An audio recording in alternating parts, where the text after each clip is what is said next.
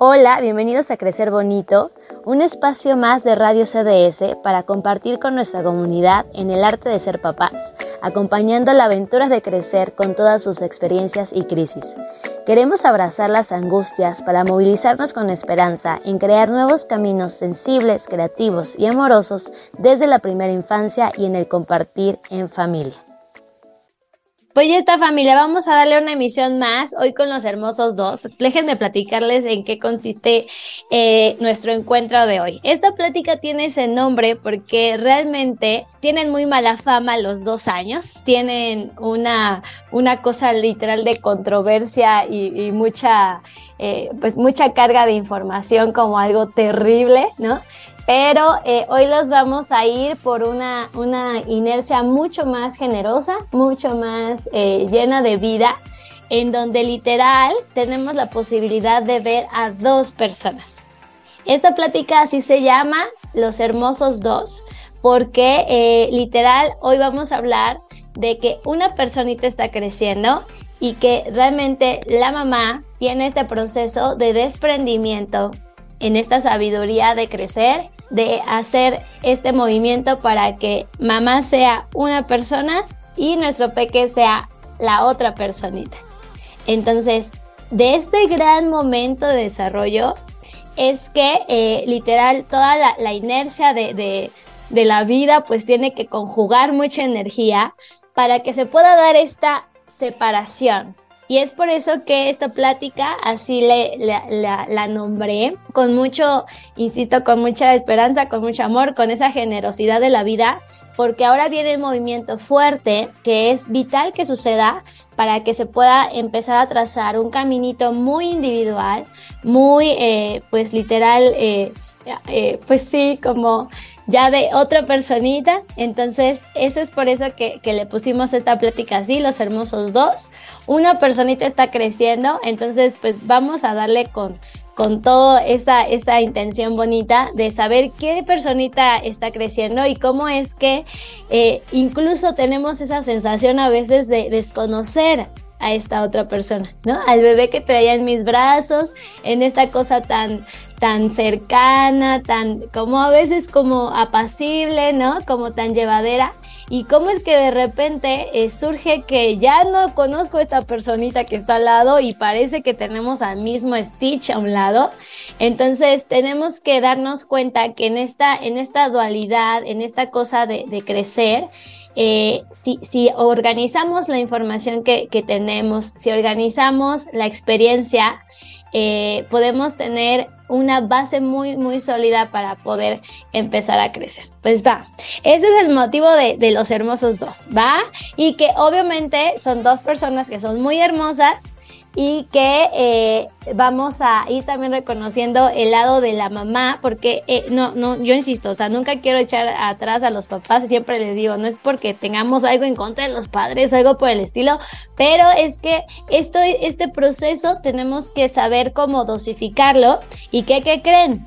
si nos sabemos acomodar y estos papás o esta pareja o esta abuelita o esta persona que está cuidando de la mamá hace esa función de cuidar de mamá, el proceso de separación para el bebé y para la mami es mucho más amoroso y tiene como este, eh, pues como, pues apapacho, ¿no? Porque es bien difícil.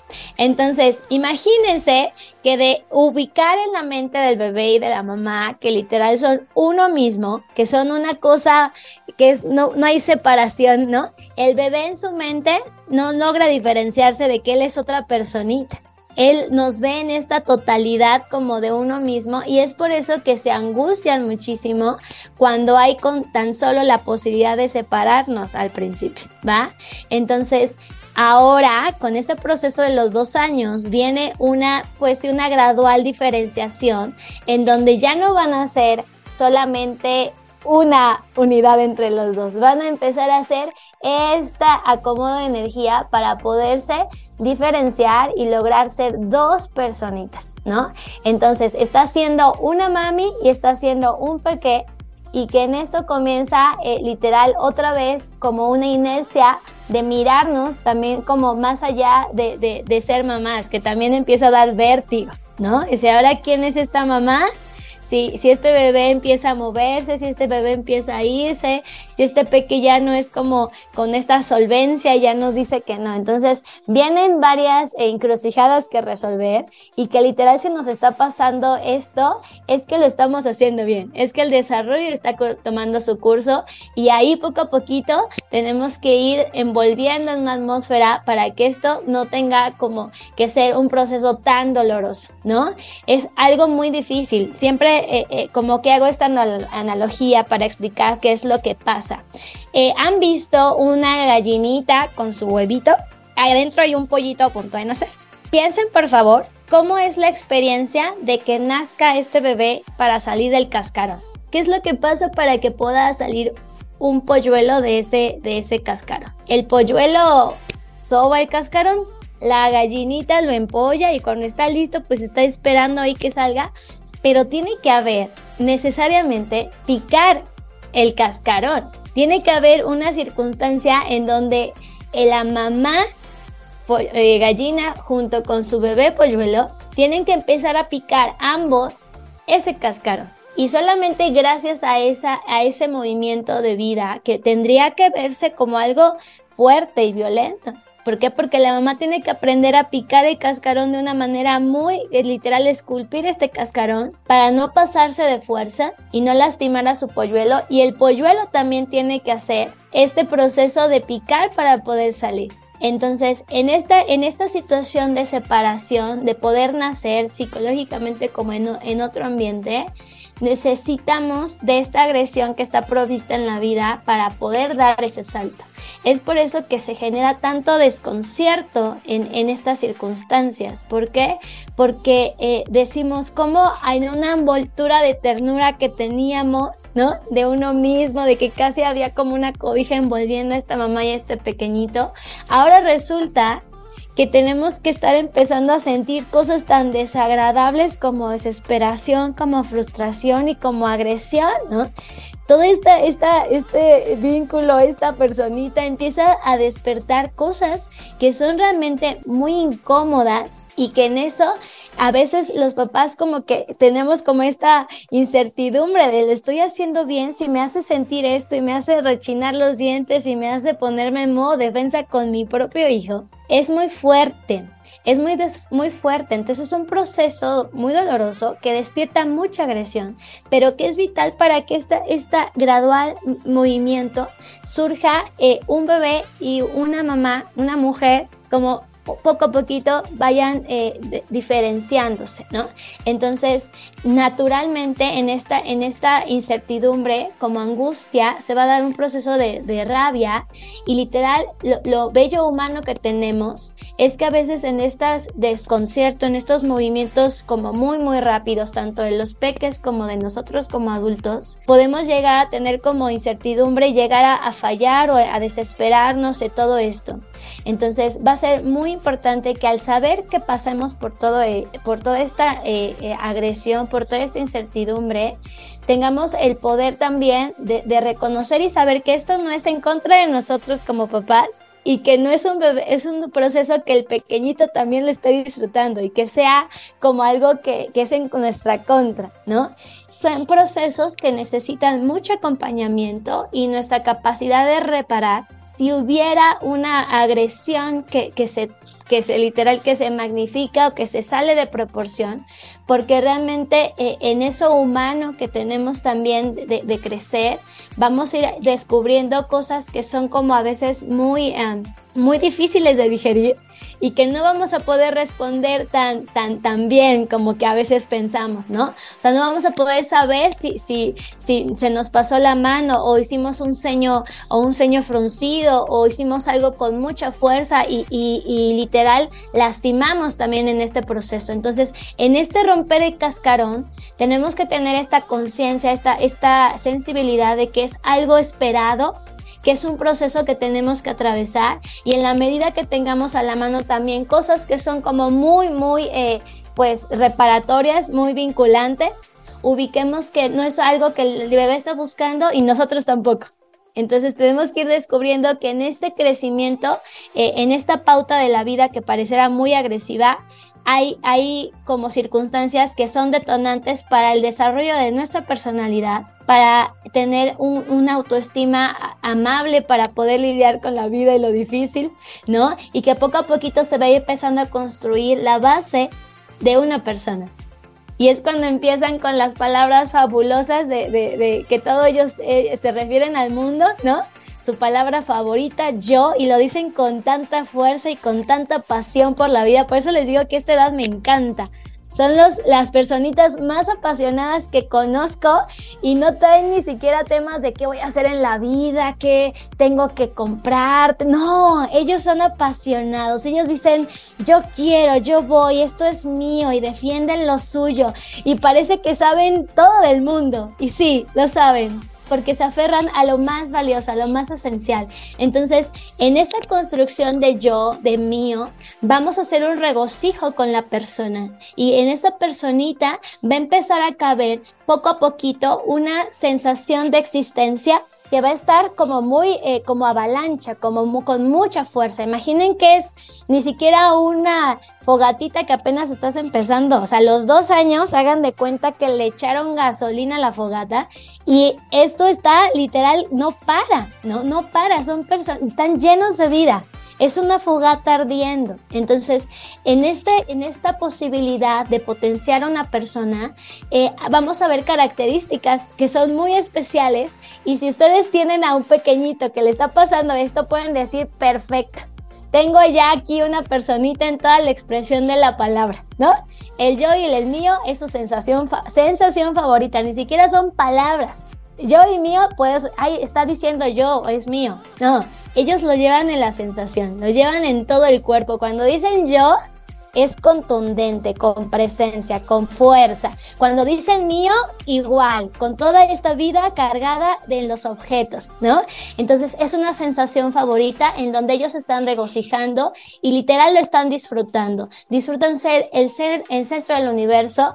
Ellos literal se creen la cosa más poderosa, más grandiosa y toda esta energía, bellísimo, la van llevando hacia su interior. Se está empezando a construir este interior que le va a potenciar las bases para empezar a forjar a esta personalidad en esta grandiosidad, en esta omnipotencia que se empieza a forjar, naturalmente no les gusta la ayuda, es una cosa que es un atentado contra su persona, o sea, ¿qué no crees? No confías en mí, entonces no les gusta la ayuda, tienen cero tolerancia a la frustración y literal son coleccionistas, son aficionados coleccionistas de este yo y esto mío, esta es mi cosa favorita y van juntando, si son palitos, palitos, si van juntando piedras, son piedras, si van juntando coches, son coches, o sea, se vuelca toda esa energía hacia esta personita, ¿por qué? Porque empieza la sensación de ser y se empiezan a regocijar.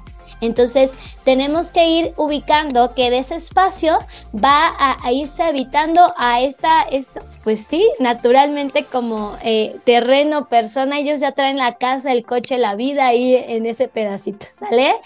¿Qué vamos a esperar en, en, el desarrollo emocional de los pequeñitos a los dos años? Y lo que les decía al principio, realmente es alguien desconocido. O sea, teníamos a un bebecito angelito con una cosa que hasta le veíamos las alas y brillaba y de repente a esta edad es como, ¿tú quién eres? Que regresenme a mi bebé que traía en mis brazos y que era una cosa fenomenal eh, la relación que teníamos. Ahora es un perfecto desconocido. ¿De dónde te apagas? ¿Qué te está pasando? ¿Dónde, ¿En dónde quedó mi otro bebé? O sea, no conocemos nada de esta personita. Entonces es muy esperada esta, esta como desencuentro. Y en este desencuentro viene una invitación bellísima a conocerlos, a saber quiénes eran. ¿No? Me encanta esta etapa porque dicen las mamás o los papás, ¿no? Es que antes no era así. Es que hace dos semanas era, era, estaba pasando esta cosa.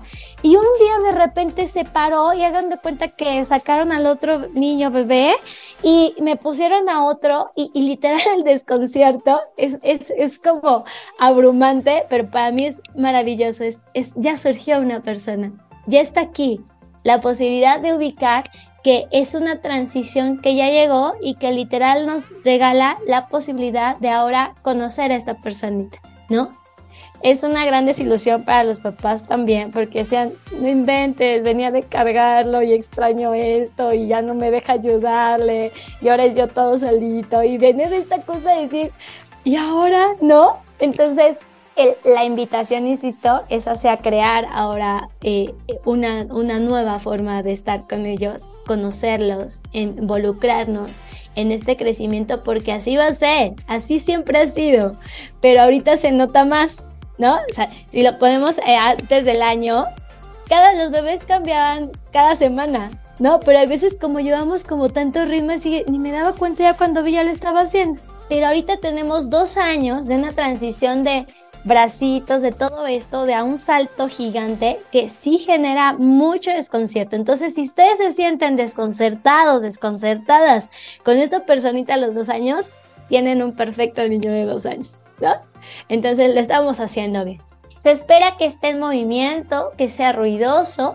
Naturalmente los estallidos emocionales pues no tienen aún, no han adquirido aún la madurez eh, eh, en su sistema nervioso para poder dominar como todas estas avalanchas. Van a tener esta necesidad de independencia. A mí me gusta mucho decirles en la sala que ellos ya están listos con la maleta para irse a otra casa, ¿no? Así me voy.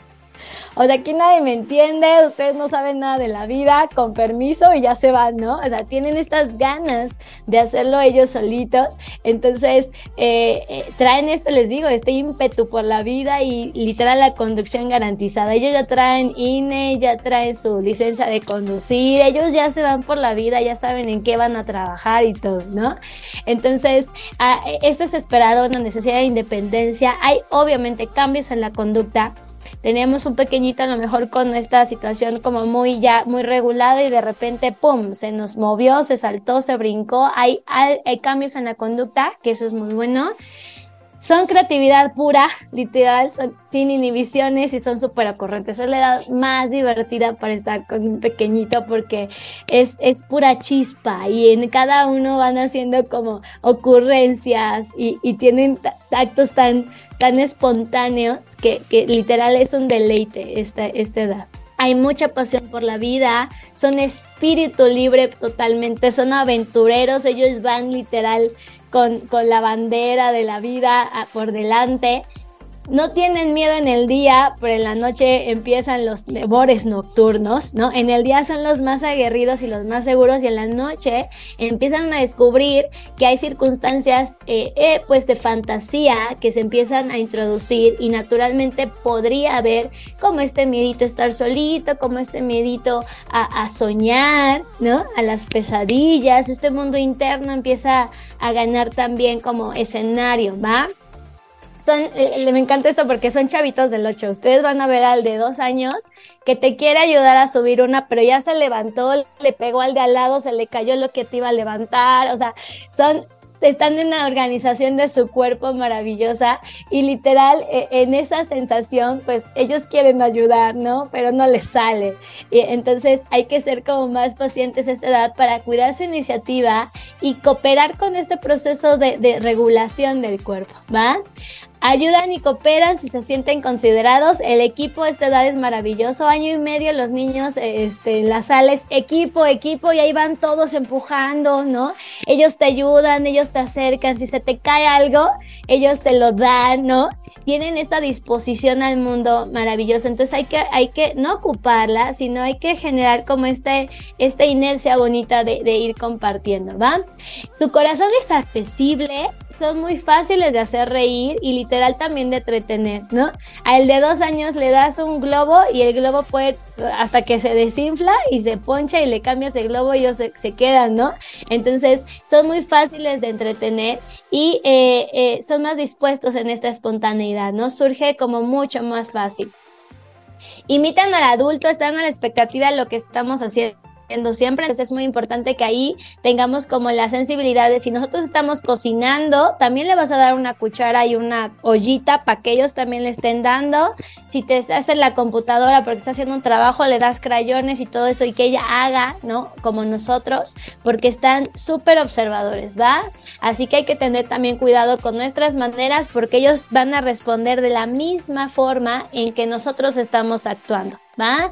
Creen que los besos son mágicos y los superpoderes de los papás. O sea, si un niño de dos años se cae y le das un besito, ya con eso le aliviaste el, día y el alma y confían en que nosotros literal tenemos poderes super mágicos. Entonces hay que cuidar y poder responder a, ese nivel de superhéroes como papás para que eh, esta, esta sensación de protección y de cuidado se mantenga por, por un, un, buen ratote. Eh, literal hay un acceso a la fantasía, como les decía, y eh, es muy esperado que empiecen como potencializando el, pensamiento mágico por completo. Hay como esta inercia de, de crear, de imaginar, de jugar libremente y crear historias. ¿Qué se espera en dado caso eh, por muchos papis, por muchos adultos eh, eh, a los dos años, ¿no? Yo digo también pobres de los niños de dos años, o sea, vienen de, todavía estar dejando de ser bebés, muchos a lo mejor todavía con una organización en su cuerpo de bebitos, normal, esperado, tranquilo, pero a veces son como muchas las cosas que se les piden a los niños de dos años, ¿no? Un niño de dos años que ya camine, que ya hable, que ya controle esfínteres, que ya tenga todo el paquete completo, así ya listo para irse a la vida prácticamente. Entonces, tenemos que ir dosificando todo este, este crecimiento para que el niño de dos años no se quede atascado de tareas del desarrollo. ¿Va? Todo este proceso tiene que ir siendo muy gradual, entonces hay que ser sensibles para no eh, hacer que pesen los dos años, porque por sí ya es difícil. Acuérdense de que vienen del proceso tan angustiante de diferenciarse de, de mamá que les preocupa muchísimo. Entonces, todavía cargarles todas las tareas del desarrollo porque tienen que muy pesado, ¿va? Entonces hay que ubicar que si es esperado que estén en movimiento, que estén subiendo, que estén bajando, que estén bailando y poco a poquito que aprendan a saber esperar, a compartir, como todavía un poquito más lejos, ¿no? Seguir instrucciones. Esperamos que sean curiosos, que hagan muchas preguntas, que eso va a ser vital, que son súper preguntones poco a poquito conocer la regulación, porque ahorita a esta edad es como, nombre, es que este niño hace mucho berrinche y hace muchas cosas muy difíciles, ¿va? Entonces hay que ubicar qué es esperado y que realmente todavía está en un proceso de dar un curso, ¿va? Y en esa, en esa idea de crecer, nos vamos a también como poder ser más sensibles, ¿no? Hay cosas que, nos van a dar pauta de lo que sí es, es generoso a estos dos años que no nos encanta tanto a los adultos. Hay cosas que dices, híjole, o sea, sí está creciendo, pero no me encanta porque está muy contestón, está muy rebelde, no coopera, no obedece, que les encanta nos encanta a los adultos que, que, los niños obedezcan, pero pues no está padre obedecer, ¿no? Entonces, en este surgimiento de, esta, de este crecer, va a haber eh, rebeldía esperada y va a haber una palabra mágica que a ellos les encanta, que es el no. Esta, esta diferenciación del no es bellísima. Cada vez que una persona nos dice que no, en este caso un pequeñito, está ubicando que hay algo en su mente que es sí. Y en ese sí y no se están diferenciando y se están ubicando como otra personita. Entonces, el poderoso no es vital de saber que es algo que está organizando su mente y que no es una circunstancia que vaya en contra de nosotros o que vaya a, literal a, hacer como algo que lo que tenemos que luchar. Entonces, cuando ellos empiezan a decirnos que no, literal nos están limitando a nosotros, porque ellos reconocen lo que quieren y nos están hablando de su voz propia es definitiva su palabra favorita porque con ellos se empoderan y con ello ellos van ubicando hasta dónde podemos nosotros respetar esos límites que nos están eh, eh, planteando y se va a notar como en un tono desafiante. ¿No? Se va a notar como un tono como eh, que, está como contradiciéndonos, ¿no? Pero realmente se está forjando su posibilidad de ir pensando y pensándose de una manera que ya no va a ser como nosotros queremos, Abbas. Los dos años resultan también una bomba por eso, porque van a empezar a construir su personita interna y esta personita interna pues realmente va a distar mucho de lo que a veces nosotros esperamos, ¿no? Yo esperaba que mi hijo fuera futbolista y él dijo, te va a decir, pues yo no quiero ser futbolista, yo quiero ser artista. Entonces, en esta diferenciación va a ser muy importante que empezamos a reconocerlos a ellos como personas. Y también que ubiquemos que el no de nosotros también es vital a veces por la sensación de no pelea, de no conflicto, de no lucha, los papás nos movemos de, nuestro, de nuestra posición de adultos frente a los niños y descuidamos esos límites que también los están organizando y les están diciendo que son importantes para nosotros, por no tener conflicto, porque no llore, porque siempre sea feliz, porque esa es nuestra meta como papás, que nuestros niños nunca sufran nos movemos del lugar que para ellos también lo estructura, que le da un sentido en nuestro mundo y que en eso también se está asegurando con nosotros. Entonces va a ser muy importante que en esta solvencia de, lo que eh, necesitan los niños, que nosotros los limitemos, también estamos ayudando a definir su estructura y su cajita para que podamos tener esta, esta idea de que, de que son importantes para nosotros y porque los amamos y porque los vemos y porque estamos con ellos, tenemos que decir que no también. La cualidad del no va a ser la más importante. Hay que cuidar cómo decimos el no para que pueda tener este poder estructurante. Es muy poderoso el no, forja la mente, organiza el tiempo, da un sentido de que estamos en un lugar y que la otra persona está en otro lugar. Entonces tenemos que ser como muy cuidadosos porque al abusar de no también perdemos credibilidad. No aquí, no allá, no, no, no. Y esta es una edad que literal incitan todos los niños es no te trepes, no te subas, no te cruces, no, no, no, no, no, por todos lados. Y cuando vemos el niño dice, entonces, ¿para dónde sí? Pero nosotros abusamos de esa palabra y no estamos dándole como pie a la necesidad que está, que está ubicando y solamente censuramos.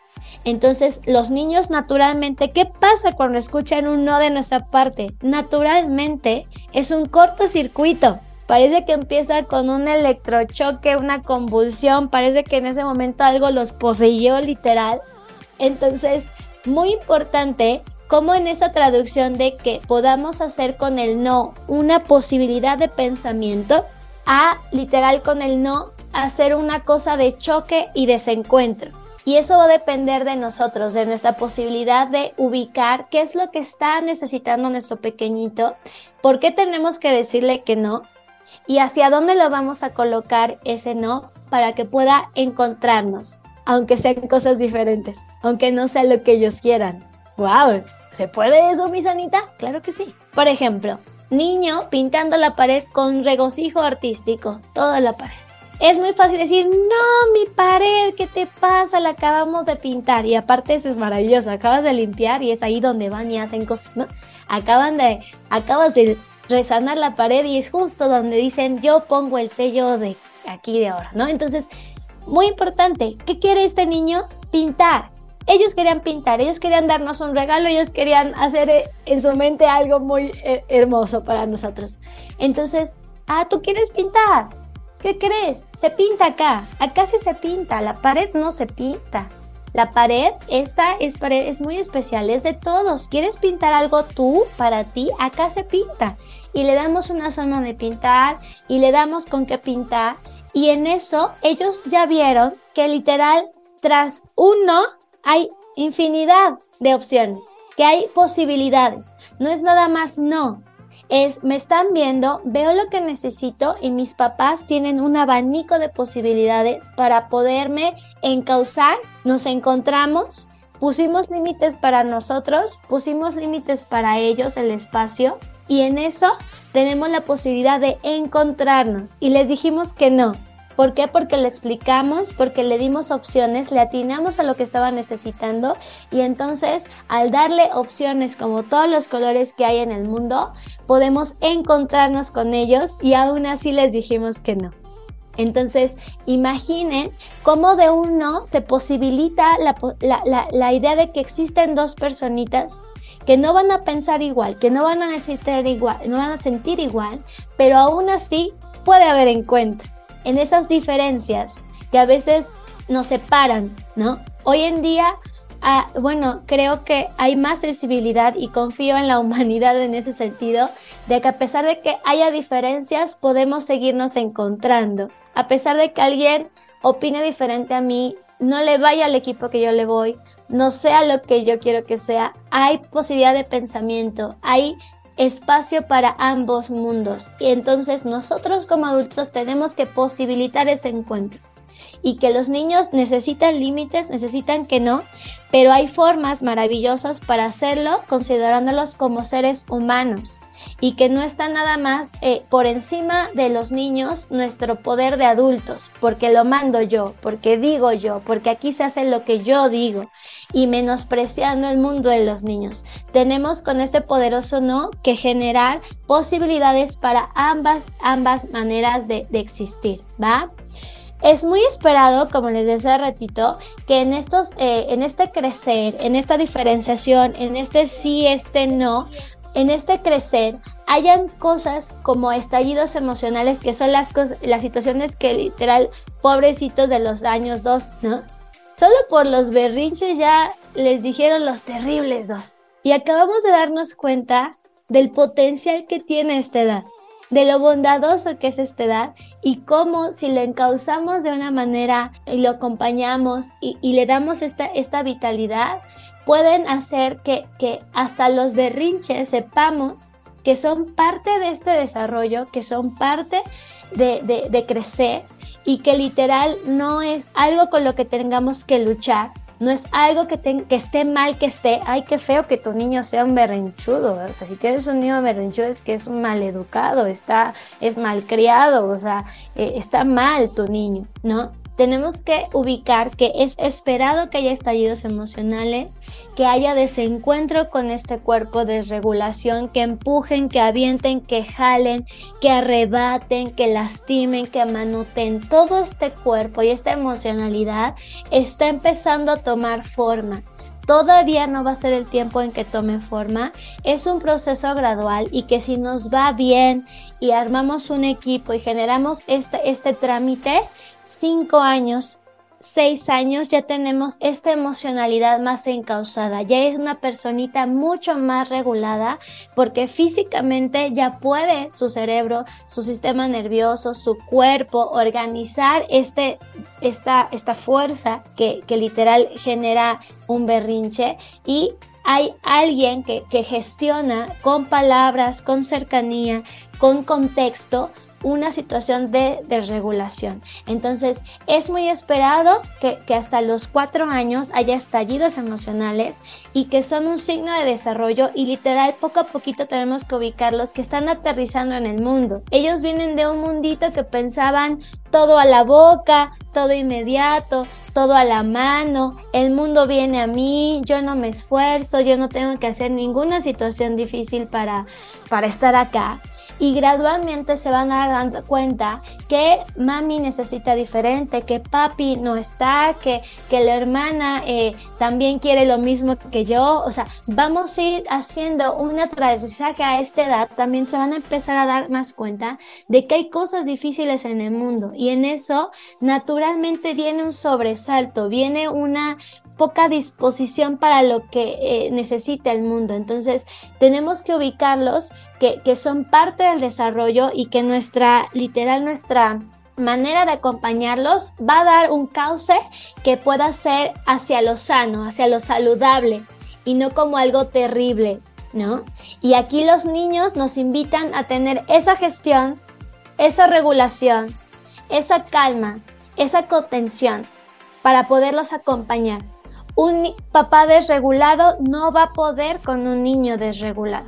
Esta emocionalidad tiene que estar súper lista para esta edad. ¿Por qué? Porque ellos nos van a necesitar más que nunca. Y si con este ejercicio nuestro podemos darle esa solución, va a ser mucho más fácil porque eh, de otra manera ellos solos no lo pueden, ¿va? Vamos a ubicar que en estos, en estos berrinches, en esta desregulación, hay maneras de que el cuerpo libere la tensión. Una de ellas es el llanto. El llanto hace que literal todo a empezar a, a llorar se haya una descarga que devuelve el equilibrio al sistema nervioso.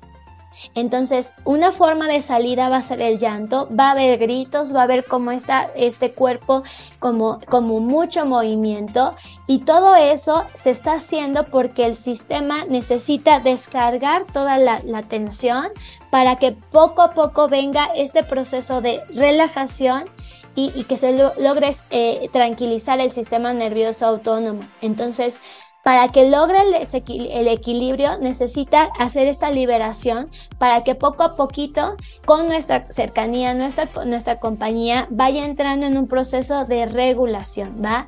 El enojo literal va, va a ser eh, el pan de cada día durante, yo creo que si bien nos va un añito, ¿no? O sea, van a estar encontrándose con cosas que no suceden y luego, luego se va a ver este rompimiento. Entonces, todavía no vamos a poder encontrar un, manejo adecuado de la frustración. Entonces, tenemos que estar acompañando para que no, eh, no haya una circunstancia que se nos haga como una, una agonía crónica, ¿no? En donde los niños se ubiquen solos sintiendo todo esto y con los, los eh, literal los adultos eh, desconectados afectivamente, ¿no? Hazte para allá y hasta que se te pase, vienes. Eh, a esos berrinchitos, a mí no, entonces te levantas o te levanto, ¿no? Y viene una actitud de, de, de obviamente que desconcierta, que enoja y que nosotros como adultos ni siquiera podemos regular. Entonces, va a ser vital que en este acompañamiento podamos detectar sencillas cosas, familia.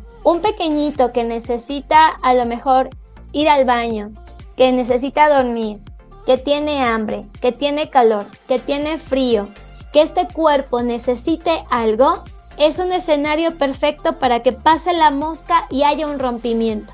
Entonces, tenemos que actuar preventivamente. ¿no? Saber que este cuerpo del niño tiene todas sus necesidades fisiológicas cubiertas va a hacernos un escenario mucho más tranquilo para que no detone eh, un berrinche. Hay otro tipo de necesidades que son las psicoafectivas y estas necesidades psicoafectivas también tienen que estar cubiertas. ¿Cuáles son? Atención, apapacho, juego, cercanía, presencia, movimiento. Entonces, en esta sensación de todo eh, eh, eh, en, la medida de lo posible acomodado en cuanto a lo que el niño necesita, vamos a ir previniendo que no se venga una circunstancia de descarga precipitada sin control, ¿va? Entonces, una vez que tengamos como este escenario preventivo de, berrinche, los, rompimientos van a ser los menos. Ya nada más va a ser como un aterrizaje en la realidad, poner un no eh, por medio, explicar por qué no. Si se descargara ya el berrinche, lo que primero que tenemos que hacer es tratar de hilar qué es lo que le está pasando a este niño, haciéndonos preguntas en ese sentido. Necesidades físicas cubiertas, necesidades físicas psicoafectivas cubiertas y poco a poquito una dosis de realidad que le dé al niño como una sensación de que está pasando por que tú sabes que le está pasando. Pero si la sensación es de desconcierto total y los papás no sabemos ni siquiera por qué le está pasando, los niños se van a enojar más y van a ser todavía mucho más rompimiento porque están pidiendo ayuda. Entonces, en la medida que tengas como bien identificado qué es lo que le está pasando a tu peque, vamos a poder entender y acompañar mucho mejor este momento hasta que logremos la calma. Muy importante, el fuego no se apaga con más fuego. Tu pequeñito en ese momento es fuego puro, está ardiendo y puede incendiar todo. Un pequeñito en berrinche puede contaminar, si lo ponemos así, todo un ambiente. Se desequilibran todas las personas alrededor de una personita que está desregulada pero ahí va a ser muy importante que con este, esta sensación de, de, ubicar qué le podría estar pasando en el cuerpo, en el corazoncito de nuestro peque y qué pasó en la realidad, ellos tengan esta narración tuya para, para organizar esa experiencia que está siendo difícil. Ah, tienes sueño. Y aparte, ahorita que viste esa pelota, no es tuya, es del amigo. ¿Va? O sea, que ellos sepan que te, o sea, que ellos sepan que tú sabes qué le está pasando y que le hagamos esa narración, logra empezar a calmar una circunstancia y encontrar una solución. La solución no va a estar ya lograda porque dejó de llorar. El niño dice, pues ya dejé llorar, pero el mundo sigue igual. Tenemos que darle esta, esta historia de lo que le pasó para que poco a poquito en ese ejercicio de ir nombrando lo que sintió, lo que pasó alrededor, cómo se lastimó en ese momento, a lo mejor cómo se espantaron todos o se enojaron todos, puede saber cómo inició, pero también cómo terminó. Y que no terminó solo, no terminó desorganizado y desconcertado, estoy mal yo, solamente lloré y, no pasó nada. Tiene que terminar con una solución de, que alguien estuvo ahí y que no lo dijeron, no dejaron sintiendo tanto solo. Estos pequeñitos nos van a hacer realmente reflexionar sobre preguntas fundamentales. Esto no lo podemos detener familia. Si está pasando es desarrollo y ya les dije, aplausos, aplausos por este desarrollo que está abriéndose camino y esta vida que se está surgiendo. Y lo más importante a esta edad es que nos pongamos a reflexionar qué adulto quieres ser frente a este niño. ¿Tú quién quieres ser? ¿Qué persona quieres ser frente a este niño? Porque el curso del desarrollo no se puede parar. No puedes regresar a este pequeñito y decirle acá te quedas y te quedas chiquito y mejor así bonito como, como cuando te cargaba en los brazos. No, ese desarrollo, esa vida ya se abrió camino porque lo estamos haciendo bien y porque tu peque está sanito. La diferencia para esta edad va a ser cómo los vamos a acompañar y que en esta compañía puedas ser sensible y realmente tengas la gran curiosidad, el gran regalo que te quieren dar, que es conocerlos. Y eso hace un proceso mucho más bonito de despedirnos del otro bebé. Decir, ay, extrañaba esto, me encantaba esto, pero ahora te quiero conocer. Enséñame tu mundo. Vamos a explorarlos juntos para que podamos tener esta solvencia de lo que realmente viene eh, en la vida, que es una personita, una personita que no va a ser que nosotros queremos, no va a venir a cumplir las cosas que necesitamos nosotros, sino va a venir a cubrir sus propias necesidades, ¿va? Entonces tenemos que hacernos esa pregunta, ¿queremos ser un adulto que acompaña sensiblemente y que quiere conocerlo o solamente vamos a ser un juez o un verdugo? hasta no, los acusan, ¿no? Este niño se ha portado re mal, mi sanita. A ver, ya dile algo porque, pues, que se pasa, ¿no? Nada más quiere estar haciendo esta cosa. Es bueno, es malo. Nos volvemos jueces o verdugos. Ya no compañeros, ya no curiosos. Nada más vamos acusándolos con el mundo. Entonces tenemos que ubicar que tenemos, para poder acompañar, nos tenemos que hacer muchas preguntas más que juicios. ¿Cómo se estará sintiendo? ¿Qué le estará pasando? ¿Qué necesita? ¿Qué le ocurre adentro a mi hijo? Y empezar a diseñar esa lectura de lo que podría estarle pasando nos va a dar pistas para conocerlo. Porque eres su mamá, eres su papá, eres quien lo ama. ¿Quién más lo podría saber mejor que tú? Viene una gran prueba para esta relación. Una prueba que deseo que venga llena de amor y de mucha curiosidad, y de mucha creatividad, porque esa es la invitación de esta edad de esos pequeñitos, empezarnos a revolucionar, ¿va? Hay que observar el ritmo de tu peque, hay que acompañarlo, anticipar en la medida de lo que se pueda, ¿no? Esperarlo. En esta etapa necesitamos afecto, paciencia y cercanía. Eso es un adulto que quiere acompañar, que es curioso al desarrollo de su peque. Del otro lado, en el juez o en el verdugo tenemos a un adulto que aprueba o censura. Eso está bien. A eso sí me gusta. Eso sí está muy bien hecho. Oh, ay no. Esto está horrible. Mírate en el espejo cómo te ves. Mira cómo te están viendo los niños. Qué pena. Apruebas o censuras el comportamiento. Comparas y te preocupa más lo que los demás piensen o las demandas del medio no hay contacto emocional, no sé por qué te pones así. Hay que llorar está bien feo. ¿Por qué te enojas? Pero ¿por qué tienes miedo? Todas las emociones se van para abajo. ¿Por qué? Porque no hay interés real de conocerlas. Hay presión y literal es un empuje para que podamos tener como este rápido, ya pasar esto.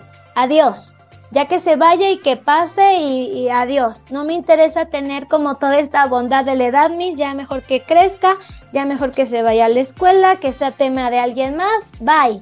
Y aquí nos vamos a dar cuenta es, somos otro niño frente a un niño. Ah, tú me hiciste, yo también. A ver, ahí te ve pellizco para que veas lo que yo siento. Ahí te va esto porque fíjate, así se siente, así me sentí yo. ¿Por qué me haces eso a mí si yo te quiero tanto? Ellos sacan la lengua, yo también. Tú hace rato no me quisiste dar, yo tampoco te voy a dar ahorita. Es un niño frente a otro niño. Entonces vienen preguntas fundamentales que tenemos que hacer para que podamos disfrutar de este desarrollo o literal la suframos, ¿va? ¿Cómo podemos acompañar a este pequeñito? Si tu opción es acompañarlo y yo sé que si estás acá es porque lo quieres acompañar, ¿no? Que quieres estar con ellos. Es muy sencillo. Hay que crear una rutina y en esta rutina los niños también se van a ir asegurando y tú también. Cuando tú no sabes qué pasa, ni ellos, ellos tampoco naturalmente genera incertidumbre, y esa incertidumbre angustia. Entonces, si tenemos una rutina amable, sensible a las necesidades familiares, no nada más centradas en el niño, vamos a poder tener una mejor inercia en este acompañamiento. Saber que sigue le da seguridad y eh, en esta posibilidad contacta también a su mundo interior. Cuando tenemos una rutina sensible, nos estamos dando cuenta también qué está pasando en nuestro cuerpo. Ah, mira, ya es hora de la pancita, está sonando la pancita, tenemos hambre. Entonces, cuando esta rutina apapacha con sensibilidad el, lo que está sintiendo el cuerpo, vamos a ir dándole pistas que su cuerpo le va avisando de cosas y que hay que responder a este cuerpo, ¿va? Tenemos que ser constantes en la rutina, pacientes y flexibles. Acuérdense que la rutina no es un modo militarizado. La rutina tiene que tener esta respuesta armoniosa a lo que el cuerpo va necesitando y no tanto a un horario. La rutina se crea en función de lo que el cuerpo necesita y se va adaptando naturalmente a un horario, como un reloj biológico. ¿No? Si hacemos poco a poquito esta rutina, se va haciendo algo muy habitual y ya de repente el cuerpo ya está como mucho más acomodado en ciertos rangos del día. Y en eso hay flexibilidad, ¿va? Y bonito va creando un ritmo, un ritmo armonioso. Ya sabemos que sigue y en esa rutina que nos hace bien, nos sentimos bien. Y vamos haciendo un buen ritmo, ¿va? Muy importante para acompañar a un niño de dos años es que ejercitemos nuestra tolerancia a la frustración. No es la tolerancia a la frustración de los niños, es nuestra primero tu peque que sea distinto a ti va a generar un caos. Es decir, como este niño no lo conozco y eso nos genera mucha frustración. Tu peque es una personita distinta a ti que viene a enseñarte y a ser mejor persona. Son una invitación, hagan de cuenta que les trajeron la invitación para la mejor fiesta de su vida y es, este, es esta edad. ¿Por qué? Porque va a poner a prueba toda nuestra persona en todos los sentidos. Entonces hay que trabajar en tus emociones, en esa sensación de, equipo también, de todos los que están involucrados en la crianza, tienen que estar involucrados en esta misma mecánica. Si están abuelitos presentes, abuelitos, tíos, primos, estas personas que están en el tic-tac, tic-tac del día de tu peque tienen que estar involucrados porque si no es muy triste que uno como mamá o papá queremos hacer avanzar, pero traemos a malos hábitos familiares hablando emocionalmente y es ya dáselo, pero pues ¿para qué? ¿Para que yo no llore? Dáselo, ya, que no llore. Mira, ¿por qué lo hace sufrir? Entonces, todo este ambiente dificulta una buena transición, ¿va? Entonces, hay que ponernos a trabajar todos en la familia con nuestras emociones y nuestro proyecto de vida. Muy importante, todas las pláticas ya saben, cero pantallas. No hay manera de defender las familias, por favor. Y me encantan porque ahorita todo el mundo le da pantalla a los chamacos, ¿no? Ay, no, que es lo que de moda y que me la pide y todo. Y después ahí los tengo. A los 12, 11 años es que no quiere salir de su cuarto es que nada más está pegado en el celular, es que ya conoció y está aceptando un buen de personas en el, en el internet y en el Instagram. A ver, tú se lo diste, tú se lo diste. Y ahora resulta que se lo quieres quitar cuando no le diste otras opciones.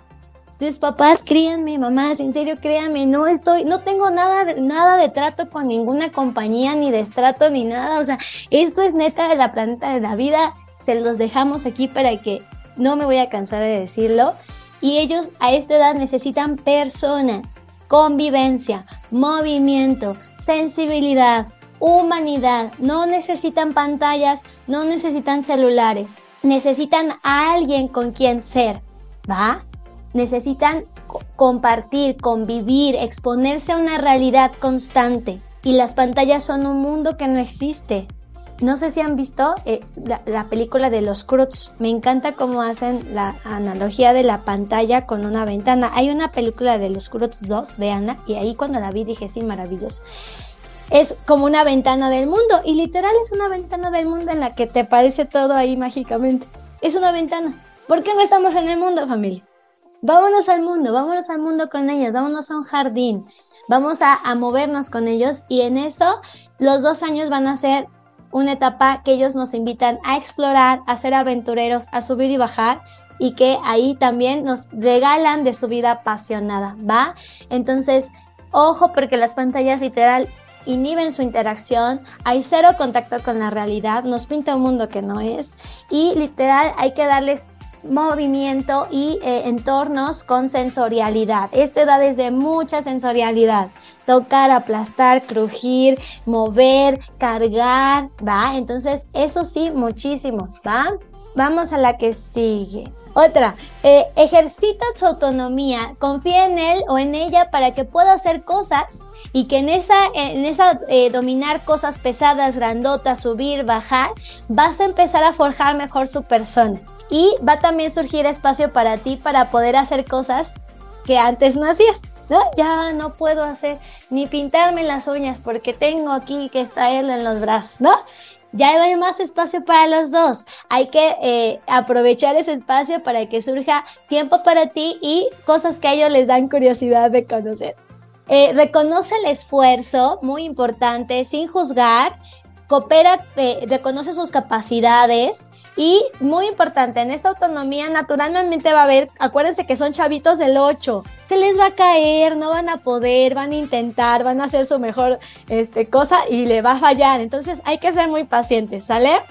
Hay que confiar en él y muy importante, acuérdense que participen en casa, en la cocinita, en el comedor, en la sala, en el cuarto, que esta casa sea su eh, laboratorio de la vida. Tenemos que ser muy congruentes para acompañar a un niño de dos años. Esta etapa es como una transición difícil, les decía, porque ya no son bebés. Entonces a partir del año y medio pues ya no son lactantes, ya no trae como esta cosa tan chiquitina. Estamos en un proceso despacito, acuérdense, gotita a gotita, de tener como esta, esta eh, ser grandes, ¿no? Este niño, ser niños. Entonces tenemos que ser un mensaje de, de crecer padrísimo en donde sea, no, no, le estemos sufriendo, ¿no? Si le está sufriendo, también decirlo, es que extraño que sea bebé, digámoslo, hablemoslo, pero no hay que seguirlos tratando como bebés, como que no pueden. ¿Por qué? Porque vamos a empezar a, a meter sensaciones o demandas de no crecer. O también vamos a pensar que a los dos años ya son universitarios gigantes y les vamos a poner las, los pesos del mundo. ¿Va? Hay que dosificar esta sensación, vienen de ser bebés. Poco a poquito vamos a ir dando esta transición a ser niños, ¿sale? Y muy importante, ser muy congruentes entre nuestras emociones y nuestras reacciones. Ellos nos están mirando y ellos todavía no pueden tener esta, este esta maniobra emocional. Entonces necesitamos que tú seas ese espejo emocional para que pueda poco a poquito irlo nombrando y habituándose a ese ambiente de sentir, ¿va? Hay que ponerle nombre a cada emoción para que esto sea mucho más fácil. Me siento contento porque hoy comimos delicioso. Jugamos muy bonito, hicimos esto. Ay, hace rato ese, ese señor me hizo enojar porque me, me, me quitó mi cosa, ¿no? O sea, empezar a nombrar todo lo que estamos sintiendo va a tener un mejor léxico y una mejor maniobra para desarrollar este potencial que acuérdense, está inmaduro, ¿va? alejarnos del no pasa nada, ¿no? Se caen los niños, no pasa nada, levántate, ¿no? Todo está bien. Y, el niño, oye, pero me caí, pero me dolió, pero me espanté, pero no pueden reconocer qué está pasando. Entonces sí pasa y mucho. Te dolió, no te gustó, nos pusimos felices, eh, te emocionaste mucho y por eso estabas como jalando, ¿no? Tenemos que darle ese espacio a lo que sí está pasando que se vaya la negación, el no pasa nada y todo está bien, que nos encanta como seres humanos porque nos liberan del atajo de la angustia, ¿no? Pero al final va a estar la realidad de haciendo sus estragos. Entonces hay que hablar de lo que está pasando, aunque sea muy difícil, ¿no? Si pasó, nos espantamos, esperamos, te apapacho y avanzamos, ¿no? Muy importante saber que los niños con, esta, con las emociones no nos están manipulando, no nos están chantajeando. Ellos literal están sintiendo nada más. La traducción del chantaje y la manipulación la aprenden de nosotros porque a veces estamos y porque a veces no estamos, o porque incluso no podemos leer sus emociones. Entonces ellos hacen un Imaginen un cableado todo cruzado y enredado porque los adultos no le dimos esta agilidad emocional. Muy importante, la voz con la que el literal le hablas a tus hijos se va a volver su voz interior. Entonces tenemos que ser muy cuidadosos porque ya se está estructurando, ya se está haciendo un cimiento de estas personitas y de todo el bagaje que van a llevar en su corazón en un futuro. ¿Sale? Adiós a las etiquetas. Eres un grosero, eres un feo. Ay, pero mira, hasta qué bonita, qué preciosa. Adiós etiquetas. Hay que nombrar la experiencia, cómo te sentiste, cómo te fue, que, esto lo vayan haciendo esa narración primero ellos antes de nosotros decirle esto es así. ¿Tú cómo te sentiste? ¿Cómo? Ah, no, pues la verdad es que no sé, a ver, ¿qué pasó más? Y empezamos preguntones y así nos vamos a la adiós a la etiqueta. Y ah, no, pues mi papá dijo que eso estaba bonito, pues eso es bonito, pero si yo no lo veo que está bonito, entonces, ¿cómo se llama lo que yo estoy viendo? ¿No? Entonces los niños van a empezar a regocijarse con este mundo emocional y tenemos que abrirle los panoramas, ¿va? Muy importante narrar qué es lo que les está pasando. Si nosotros cuando hay una desregulación emocional o cuando está pasando algo también bonito, les vamos narrando esto, eh, ellos van a sentirse muy tranquilos y muy eh, como confiados de que mami siempre o papá siempre sabe qué me está pasando y confiamos en su palabra, ¿no? Porque se vuelven sus narradores de la vida por un momentito, ¿va? Vital no dejarlos solitos, no eh, tener como esta sensación de ya son muy grandes, ellos pueden, no, todavía no necesitan un buen rato, ¿sale? Ojo, a los dos años pareciera que el mundo ya es como muy, este, como muy light y ya va fluyendo. Pero si hubiera en este trámite de ir avanzando en el día a día algo que interrumpe esa continuidad, tenemos que ser muy cautelosos. ¿Qué es lo que podría interrumpir la continuidad? Alguna pérdida, algún divorcio, algún cambio fuerte, alguna situación angustiante, rompe la continuidad. Y en este desarrollo que podría tener como sus temas difíciles, entre comillas, pero ya dijimos, hoy es parte de eh, no nos encantan, pero es parte de, imaginen que a todo eso que necesitan vivir, ahora viene algo que rompa esa continuidad. Entonces hay que ser muy pacientes que si hay cambios o el, contexto del niño tiene alguna situación angustiante, naturalmente todo esto se va a exponenciar, toda la angustia, todos los estallidos emocionales, todo esto se va a ir al triple en la medida que podamos dosificar también el mundo, esta continuidad es como nada más un sube y baja, pero no es algo que llega y que rompe. Entonces tenemos que estar muy sensibles que si a esta edad todavía ah, eh, eh, pasa algo, es, va a ser más problemático y ahí es cuando sí recomiendo a lo mejor un poquito más de compañía. ¿En qué sentido? Profesional, ¿va? para poder ayudar a que esta, esto que esté pasando en un contexto a los dos añitos no venga a incidir más adelante en su desarrollo emocional. Pues ya estamos a punto de terminar, mamis. Es, es, es una promesa que tenemos que, que, vivir con ellos y que poco a poquito en la medida que ubiquemos que esto es parte del desarrollo, que es, que, que es crecer bonito, que eso es crecer bonito. Estar con ellos en la dificultad, en la angustia, en toda la sensación de, de desbordamiento y que ellos sepan que estamos con ellos incondicionalmente con nuestro respeto, nuestra sensibilidad, la constancia, presencia y mucha paciencia, esta etapa va a ser, en serio, les prometo, el semillero para lo que viene más adelante. Tenemos que confiar en los dos años. Está surgiendo una persona, no es nada en contra de nosotros, no es algo con lo que tenemos que luchar, sino que tenemos que acompañar y tener como esta sensibilidad de saber que si literal estamos viviendo esto, es que le estamos haciendo bien y que es gracias a que tú también le estás haciendo bien. Entonces tenemos que significar ahora muchas preguntas que, que, literal nos van a acompañar para tramitar más es, esta etapa, ¿no? ¿Qué personas vamos a hacer frente a estos niños? ¿Quiénes vamos a ser? Frente a estos niños, cómo vamos a reaccionar, cómo vamos a, acompañar y que en esa sensibilidad vamos a encontrar la gran riqueza de compartir desde pequeñitos con, con, estos, con estas personitas que vienen literal a regalarnos vida, que vienen a regalarnos otra perspectiva, otras maneras, ¿no? Y que con esa invitación también nos están regalando como la posibilidad de ser mejores personas gracias a, a ellos. No podemos quedarnos con yo ya soy así, así crecí. No, ellos van a, revolucionar nuestros días. Permitamos que sean como estas causales de que la, la vida en familia tenga otras posibilidades y siempre desde el amor y el respeto, ¿va?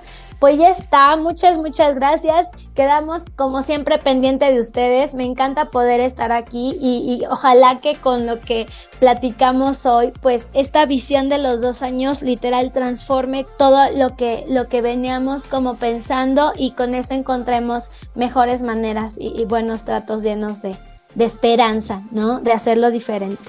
Pues ya está. Muchas gracias por escucharnos. Deseamos haber logrado sembrar una semillita de sensibilidad creatividad, conexión, humanidad.